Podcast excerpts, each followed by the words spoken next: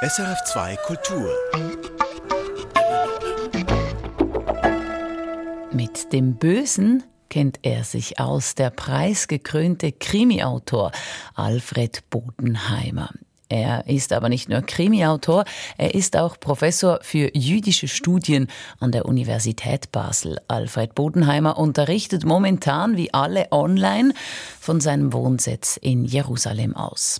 Sein neuester Krimi heißt Der böse Trieb. Den haben wir Ihnen hier auch schon vorgestellt. Und meine Kollegin Judith Wipfler wollte mehr wissen über die Idee vom bösen Trieb, sei es in der Bibel oder auch im Judentum.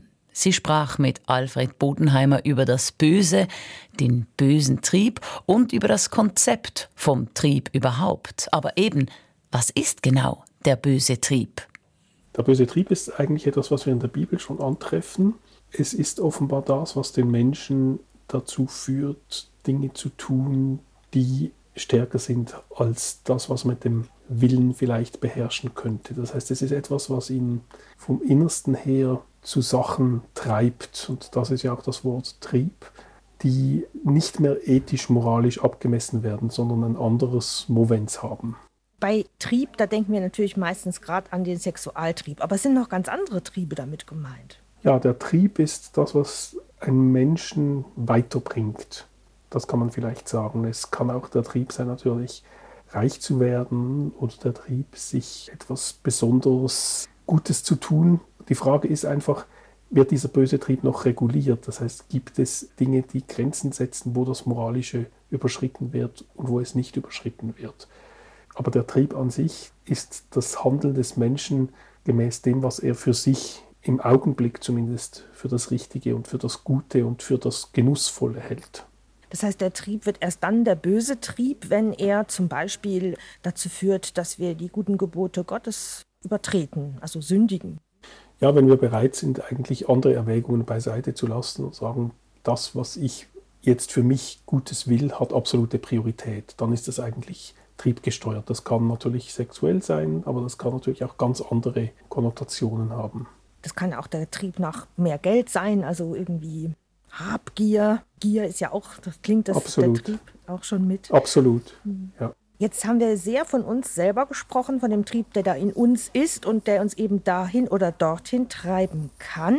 Ist das auch typisch, dass man die Verantwortung fürs Handeln gerade im jüdischen Denken, auch in der jüdischen Tradition, doch vor allem in uns selber, bei uns selber sucht und sieht? Das ist das Böse, es kommt nicht von außen an uns heran, sondern wir bringen es nach außen. Das denke ich ist wichtig. Also es liegt alles eigentlich im Menschen selbst verborgen. Und der Mensch hat ein Potenzial zum Guten und zum Bösen. Und er selber ist eigentlich dafür verantwortlich, es zu steuern. Und zwar zu steuern gemäß Erwägungen, die nicht nur an ihm selbst ausgerichtet sind. Das Interessante ist ja, dass wir immer eine gute Legitimation haben für alles, was wir tun. Es gibt kaum eine Situation, wo wir etwas tun, das wir nicht irgendwie noch legitimieren können, es sei denn, die Sache fällt uns irgendwann auf die Füße und bekommt dann wirklich doch ein schlechtes Gewissen. Aber wir haben immer einen guten Grund. Und der gute Grund ist oft auch der, dass es für uns einfach stimmt. Die Frage ist, dass es für uns stimmt, ist a priori noch nicht schlecht. Die Frage ist, schade des anderen. Es ist beispielsweise nicht etwas Schlechtes, dass es mir nützt, wenn ich mich impfen lasse. Aber wenn ich jemand anderen sozusagen von der Liste verdrängt habe, der es nötiger hätte, auf unrechte Art und Weise, dann habe ich etwas getan, was objektiv nicht gut ist, weil es nicht ethisch ist. Man kann es vielleicht an diesem Beispiel aktuellerweise demonstrieren. Ich weiß, dass gerade in der jüdischen Tradition, dass man da sehr vorsichtig ist mit dem Bösen schlechthin oder mit dem Versucher, also sagen wir auch Teufel dazu oder Satan. In der Bibel, da kommt er ja durchaus immer mal wieder vor. Beim Hiob kommt er vor und auch im Neuen Testament natürlich als Versucher. Jesu in der Wüste, da ist man immer vorsichtig, so dieses Böse eben zu personifizieren. Trotzdem haben das die Menschen ja immer wieder gemacht, auch im Judentum. Wie betrachten Sie das, Alfred Bodenheimer, diese Tradition? Illusion, dass man versucht, das Böse irgendwie in eine Person zu packen. Das hat, hat ja auch Vorteile. Ja, ja, es hat ja fast was Exorzistisches, nicht wahr? Also wir versuchen dann zu zeigen, es gibt das Böse, aber eigentlich ist es die Anfechtung, die von außen kommt. Und von uns aus gesehen wären wir eigentlich gut. Es ist eine Art von Abwehr, kann man vielleicht sagen. dass man das Böse als Konfrontation betrachtet und nicht als das, was von innen heraus vielleicht wirkt. Aber eben, es darf ja nie so sein, dass das quasi eine größere Macht wäre als Gott selber. Nein, es ist eine Externalisierung dessen, was in uns drin ist.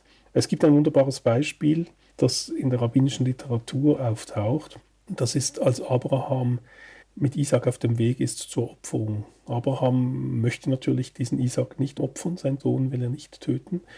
Gott hat es verlangt und da kommt ihm der Satan in verschiedenen Gestalten entgegen. Einmal als Fluss, der sich ihm in den Weg legt und da könnte er sagen, gut, ich kann diesen Fluss gar nicht überschreiten, das ist viel zu schwer.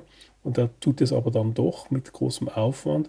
Und einmal als alter Mann, der ihm sagt, ähm, was bist du für ein Narr? Gott hat dir ein großes Volk versprochen aus deiner Nachkommenschaft und jetzt bist du daran, den einzigen Sohn zu töten. Du machst sogar etwas, was gegen Gott gerichtet ist und meinst ihn noch zu dienen. Und Abraham geht dann doch weiter und lässt ihn sozusagen stehen.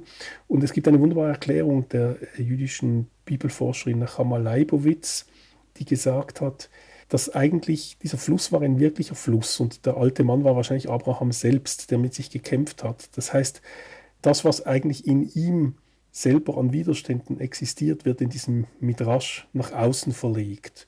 Es ist ein, wirklich ein psychisches Spiel der Internalisierung und Externalisierung. Total spannend. Haben wir noch mehr solcher tollen Geschichten, sei es von Nechama Leibowitz oder von Ihnen, Alfred Bodenheimer? Also man kann das letztlich auch auf den Hiob applizieren. Der Hiob hat ja auch eine Vorgeschichte und das ist eben die Wette Gottes mit dem Satan, mit dem Ankläger, wie er auf Hebräisch dann eigentlich, wenn man ihn übersetzt, heißt.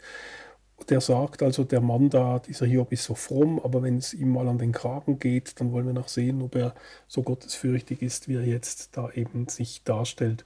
Und dann geschieht dem Hiob also alles Mögliche Schlimme und er ist aber nicht bereit, Gott zu fluchen. Wenn wir diese Geschichte nicht von Anfang her lesen, sondern vom Ende her, wäre es ja eigentlich wie die Rekapitulation dessen, was Hiob sich überlegt, was ihm eigentlich passiert ist. Und wie eine Art Selbstbefragung. Hat er selber eigentlich vielleicht in sich diesen Kern, diese verborgene Frage gehabt, würde ich Gott auch noch dienen wollen, wenn es mir an den Graben ginge? Das heißt, er ist ein frommer Mensch, aber vielleicht nagt es tief in ihm drin und erst rückblickend, als es ihm wirklich schlecht gegangen ist, erkennt er, dass in diesem Leiden eigentlich etwas in ihm zutage getreten ist, was er vorher nicht sicher und gewiss hatte, nämlich dieser innere Trieb, der vielleicht geherrscht hätte, Gott zu entsagen, sobald es ihm nicht mehr gut geht, wenn seine Kinder sterben, sein Vermögen weg ist. Und nachträglich sieht er sich eigentlich erst in der Situation, dass er mehr an Gott hängt, als man es gedacht hätte, als es ihm gut gegangen ist. Also eine Art von innerer Geschichte, die eigentlich in Hiob abläuft, ist dieses Gespräch zwischen Satan und Gott. Also das innere Seelengespräch, auch das Gespräch mit dem Gewissen wird quasi externalisiert in diesen Gestalten. So was ähnliches machen Sie ja eigentlich selber, Alfred Bodenheimer, wenn Sie da Krimis schreiben, die auch noch den Titel haben, aktuell der böse Trieb. Hm, was ich da spannend fand, dass da auch gewürdigt wird, dass man manchmal gar nicht so richtig weiß, tut man jetzt das Böse oder das Gute, wählt man das Richtige und manchmal kommt das Gegenteil von dem raus, was man eigentlich wollte. Ja, also schon in der klassischen jüdischen Literatur ist eigentlich diese Ambivalenz dessen, was der böse Trieb heißt, verborgen. Es gibt eine wunderbare Erklärung zu der Formulierung, dass Gott den Menschen schuf und er fand es sehr gut. Das ist das einzige Mal in der Schöpfungsgeschichte, dass das Wort sehr steht. Also sonst heißt es immer, Gott fand es gut. Und dieses sehr gut wird dann eben dort auch im Talmud ausgedeutet. Das sehr das ist eigentlich der böse Trieb. Das ist das, was den Menschen eigentlich zum Menschen erst macht. Erst indem er diese inneren Kämpfe, diese Widerstände hat, diese Begierden teilweise auch, mit denen er fertig werden muss, manchmal mit Erfolg und manchmal ohne Erfolg, ist er überhaupt erst der Mensch. Aber diese Begierden können ihn eben auch zu großen Dingen führen. Also der ganze Forschertrieb, das Ganze eigentlich, äh, was uns wirklich auch antreibt, überhaupt Dinge zu tun und die sehr produktiv sein können, sind letztlich von diesem Trieb auch gesteuert. Das klingt sehr versöhnlich, mit unseren Trieben umzugehen, die einzuordnen. Hilft Ihnen das persönlich auch? Dieser Gedanke, dass es eben zu uns dazugehört, dass wir da doch immer wieder triebgesteuert sind, in welche Richtung auch immer, dass man mit dem sich selber auch versöhnen kann und immer wieder von neuem anfangen kann. Ja, ich denke, wir sind ja souveräne Menschen. Das ist eigentlich die Aussage, die da drin steckt. Wir sind souverän, wir sind aber auch in dem Sinn erst souverän, als dass wir überhaupt irgendetwas bewältigen müssen. Einfach vor sich hin zu dämmern, das ist nicht souverän, sondern souverän ist, mit seinen Herausforderungen umgehen zu können und abgesehen davon auch manchmal nicht umgehen zu können. Das halte ich äh, für die Souveränität des Menschen und in dem Sinn hat diese Macht, aber auch diese Ambivalenz und teilweise diese Steuerbarkeit des Triebes eigentlich schon etwas, ich weiß nicht, ob es tröstlich ist, aber etwas, was einen sozusagen am Leben erhält. Alfred Bodenheimer. Judith Wipfler sprach mit dem Krimi-Autor und Professor für jüdische Studien. Einige der Krimis von Alfred Bodenheimer haben wir als SRF-Hörspiel produziert. Am Ostermontagnachmittag senden wir den Krimi Das Tal der Gebeine in drei Teilen. Wenn Sie nicht so lange warten wollen, Sie finden unsere Hörspiele jederzeit auf srf.ch-audio Suchen Sie nach Hörspiel. Erfahren Sie mehr über unsere Sendungen auf unserer Homepage srf.ch-kultur.